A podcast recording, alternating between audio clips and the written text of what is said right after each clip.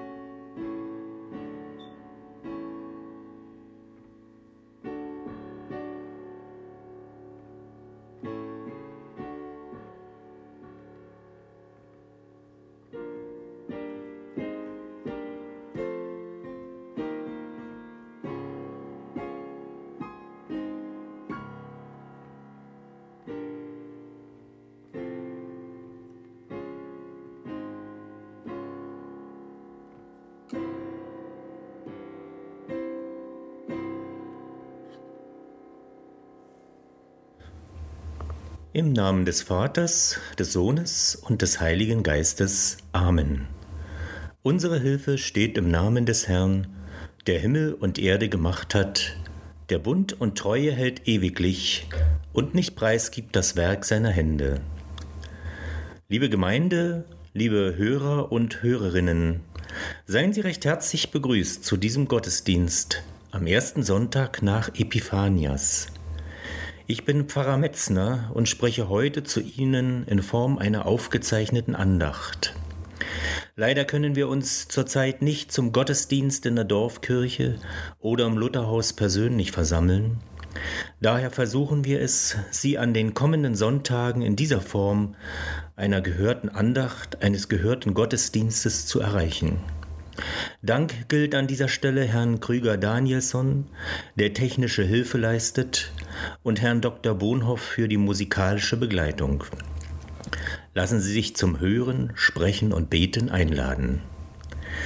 Wir beten, Herr, wir stehen am Anfang eines Jahres mit unseren Wünschen, Hoffnungen und Plänen. Wir bitten dich um Vergebung für alle Schuld und alles Versagen im vergangenen Jahr habe Geduld mit uns auch in diesem neuen Jahr. Sei uns nahe in allem, was geschieht. Lass uns auch in schweren Tagen dir vertrauen, der du mit unserem Herrn Jesus Christus, deinem Sohn und dem Heiligen Geist lebst und regierst von Ewigkeit zu Ewigkeit. Amen. Wir hören Worte des 89. Psalms. Ich will singen von der Gnade des Herrn ewiglich und seine Treue verkünden mit meinem Munde für und für. Denn ich sage, für ewig steht die Gnade fest. Du gibst deiner Treue sicheren Grund im Himmel. Ich habe einen Bund geschlossen mit meinem Auserwählten, ich habe David, meinem Knechte, geschworen. Ich will deinem Geschlecht festen Grund geben auf ewig und deinen Thron bauen für und für. Er wird mich nennen, du bist mein Vater, mein Gott und Hort, der mir hilft. Und ich will ihn zum erstgeborenen Sohn machen, zum höchsten unter den Königen auf Erden. Ich will ihm ewiglich bewahren meine Gnade, und mein Bund soll ihm fest bleiben. Ich will ihm ewiglich Nachkommen geben und seinen Thron erhalten, solange der Himmel währt. Wir hören den Choral Morgenglanz der Ewigkeit.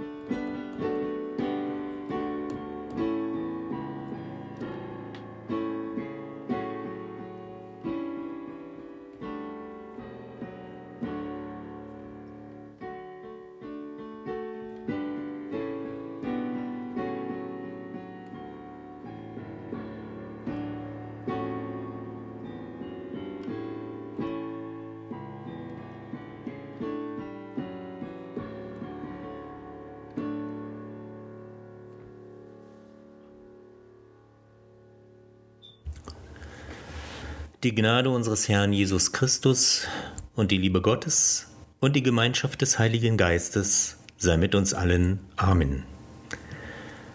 Liebe Gemeinde, liebe Hörer und Hörerinnen, in dieser Zeit fragen sich viele in unseren Gemeinden, was können wir tun, damit Gemeinde in der Welt erlebt und sichtbar bleibt. Die heiß umstrittene Frage, ob und wie Gottesdienste zur Weihnachtszeit abgehalten werden sollten, ist mitten durch die Gemeinden und Gemeindekirchenräte gegangen und hat an vielen Stellen Enttäuschungen hinterlassen. Was immer auch die Gemeinden beschlossen haben, vielfach blieb die Frage, tun wir das Richtige?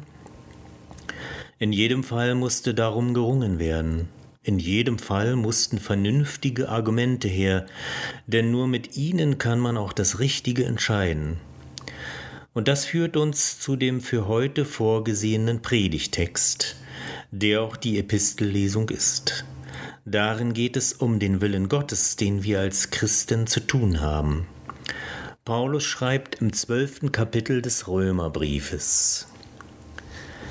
Ich ermahne euch nun, Geschwister, durch die Barmherzigkeit Gottes euch selbst als lebendiges, heiliges, Gott wohlgefälliges Opfer darzubringen. Das sei euer vernünftiger Gottesdienst. Gestaltet euch nicht dieser Welt gleich, sondern lasst euch verwandeln durch Erneuerung des Denkens, damit ihr prüfen könnt, was der Wille Gottes ist, das Gute, Wohlgefällige und Vollkommene. Paulus spricht hier zunächst davon, dass wir unser Leben Gott opfern sollen.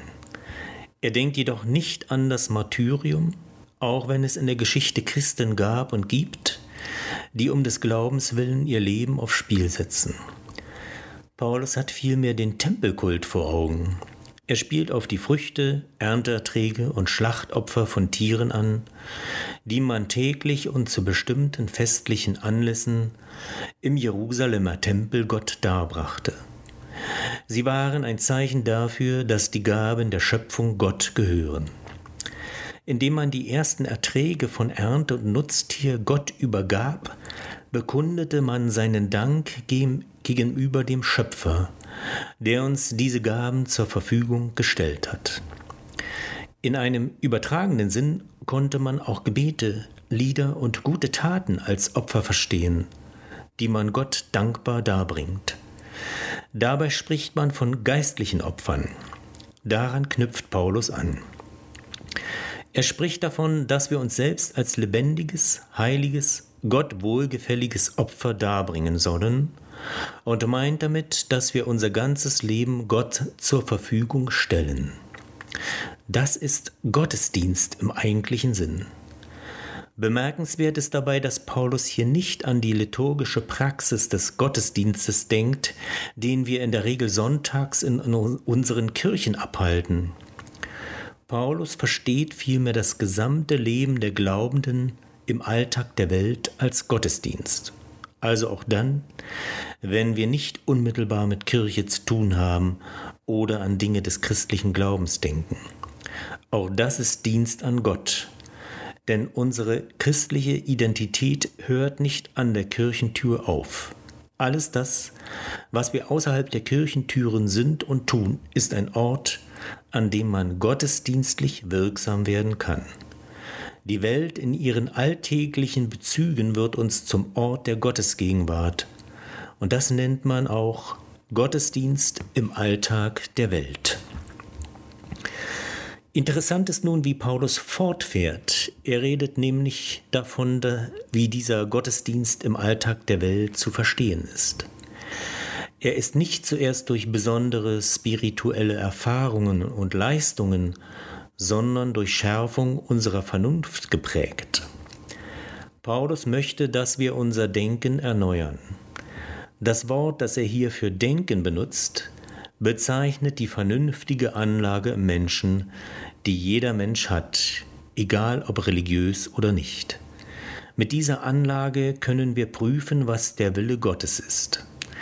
Das Wort prüfen meint durchaus kritisch beurteilen. Christlicher Glaube fordert keineswegs, dass wir unsere menschliche Vernunft aufgeben. In der Kirche hat man lange Zeit die Meinung vertreten, dass der Glaube ein Opfer der Vernunft fordere. Wer sich Gott nähern möchte, sollte seine Vernunft an den Mauern der Kirchen und Klöster ablegen. Das meint Paulus auf keinen Fall, im Gegenteil. Wir sollen unsere Vernunft schärfen und mit ihr beurteilen, was gut, wohlgefällig und vollkommen ist. Daher ist hier auch von einem vernünftigen Gottesdienst die Rede. Gut, wohlgefällig, vollkommen, das sind ethische Maßstäbe, die für alle Menschen gleichermaßen gelten. Im Brief an die Philippa gibt Paulus den Rat, Geschwister, was immer rechtschaffen ist, was ehrbar, was recht, was gut, was beliebt, was anerkannt, was immer Tugend ist und Lob verdient, darauf seid bedacht. Alle Worte, die Paulus hier verwendet, kann jeder Nichtchrist unterschreiben. In Fragen der Ethik, Paulus spricht von Tugend, gibt es offenbar gemeinsame Standards, Normen und Werte, die für alle Menschen gleichermaßen gelten. Paulus möchte, dass auch Christen sich an diese Standards halten. Es gibt genau genommen keine Sonderethik für Christen. An dieser Stelle ist christlicher Glaube ausgesprochen weltlich, in Anführungsstrichen, weil nämlich unsere Vernunft gefragt ist, nicht bestimmte spirituelle Gaben. Gleichwohl muss man mithören, was Paulus noch sagt. Keinesfalls möchte er, dass wir uns der Welt anpassen. Daher mahnt er, gestaltet euch nicht gleich dieser Welt, sondern lasst euch verwandeln durch Erneuerung des Denkens. Das heißt, es ist uns durchaus aufgetragen, der Welt kritisch zu begegnen. Beim Prüfen dessen, was gut ist, zeigt es sich oft genug, dass vieles in der Welt nicht gut läuft. Welt ist dabei nicht nur der Raum außerhalb unserer Kirchentouren. Oft genug passiert es, dass Welt sich auch in unseren Kirchen abspielt. Ich erinnere nur an die schweren Fälle von Kindesmissbrauch in kirchlichen Einrichtungen. Mit Welt meint Paulus alle Einstellungen und Verhaltensweisen, die Gott zuwider sind. Paulus erwartet, dass wir an dieser Stelle nicht zum Mitläufer werden, nicht unkritisch das mitmachen, was andere in der Welt tun. In bestimmten Fällen ist es geboten, kritische Distanz walten zu lassen. Denn wir sind aufgerufen zu prüfen, was gut, wohlgefällig und vollkommen ist. Da gilt es aufmerksam und kritisch zu sein. Verstand, Beobachtung, Erfahrung und Weisheit müssen bei dieser Prüfung mitwirken also Vernunft im eigentlichen Sinne des Wortes. Liebe Hörer und Hörerinnen, Dietrich Bonhoeffer hat in seinem als Ethik betitelten Buch die Worte des Paulus zum Anlass genommen zu fragen, was heißt es, den Willen Gottes zu prüfen? Was ist in der gegebenen Situation das Richtige, das Gott gefällt? Bonhoeffer ist der Überzeugung, dass das Prüfen in der Bindung an Jesus Christus sowohl demütig als auch zuversichtlich erfolgen kann. Dafür braucht es Verstand, Erkenntnisvermögen, aufmerksame Wahrnehmung, umfasst und durchdrungen vom Gebet. Er schreibt, es wird angesichts der Sache, um die es geht, ein hoher Geist der Nüchternheit herrschen. Es werden Möglichkeiten und Folgen wohl bedacht werden. Es wird also der ganze Apparat menschlicher Kräfte in Bewegung gesetzt sein, wo es darum geht zu prüfen, was Gottes Wille sei. Aber es wird bei dem allen weder die Qual, vor unlösbaren Konflikten zu stehen, noch der Übermut, jeden Konflikt meistern zu können, noch auch die schwärmerische Erwartung und Behauptung unmittelbarer Inspiration Raum haben. Es wird der Glaube da sein, dass Gott dem, der ihn demütig fragt, seinen Willen gewiss zu erkennen gibt. Es wird dann nach allem ernsten Prüfen auch die Freiheit zur wirklichen Entscheidung da sein und damit in ihr die Zuversicht, dass nicht der Mensch, sondern Gott selbst durch solches Prüfen hindurch seinen Willen durchsetzt. Zitat Ende. Mögen wir in dieser Demut vor Gott auch in diesem Jahr prüfen, was das Richtige ist, und so zur Freiheit der wirklichen Entscheidung gelangen. Amen. Und der Friede Gottes, welcher höher ist als alle Vernunft, bewahre unsere Herzen und Sinn in Christus Jesus. Amen. Wir hören nun den Choral Wie schön leuchtet der Morgenstern.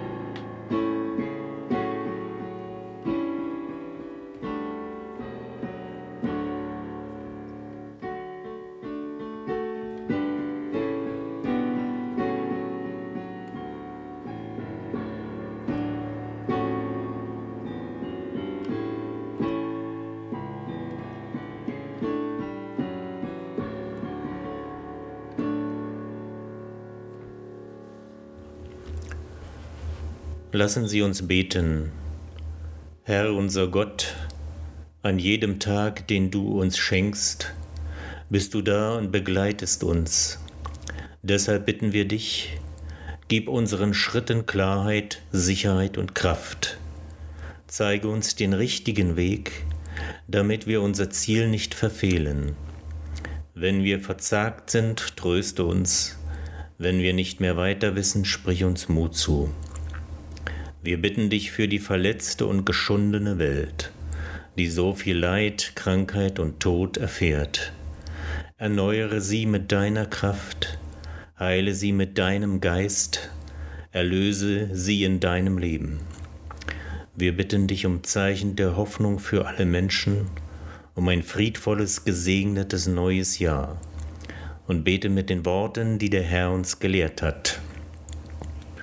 Vater unser im Himmel, geheiligt werde dein Name, dein Reich komme, dein Wille geschehe, wie im Himmel so auf Erden. Unser tägliches Brot gib uns heute und vergib uns unsere Schuld, wie auch wir vergeben unseren Schuldigern.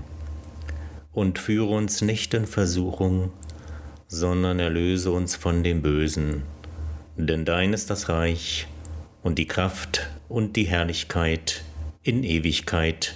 Amen. Liebe Hörer und Hörerinnen, wir verabschieden uns von Ihnen an dieser Stelle, verbunden mit dem Wunsch für ein gutes und gesegnetes neues Jahr. Wir stellen uns gemeinsam unter den Segen Gottes.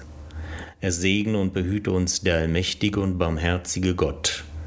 Er segne uns der Vater, der Sohn und der Heilige Geist. Amen. Auf Wiederhören.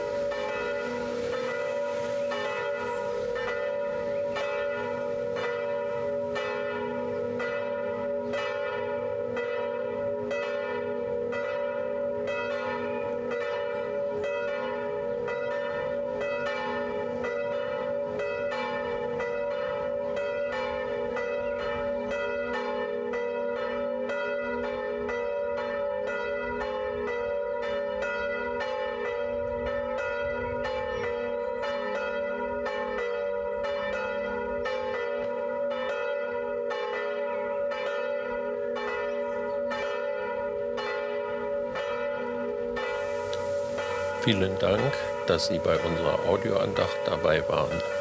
Die evangelische Lutherkirchengemeinde Alt-Reinickendorf wünscht Ihnen einen schönen Tag und bleiben Sie gesund.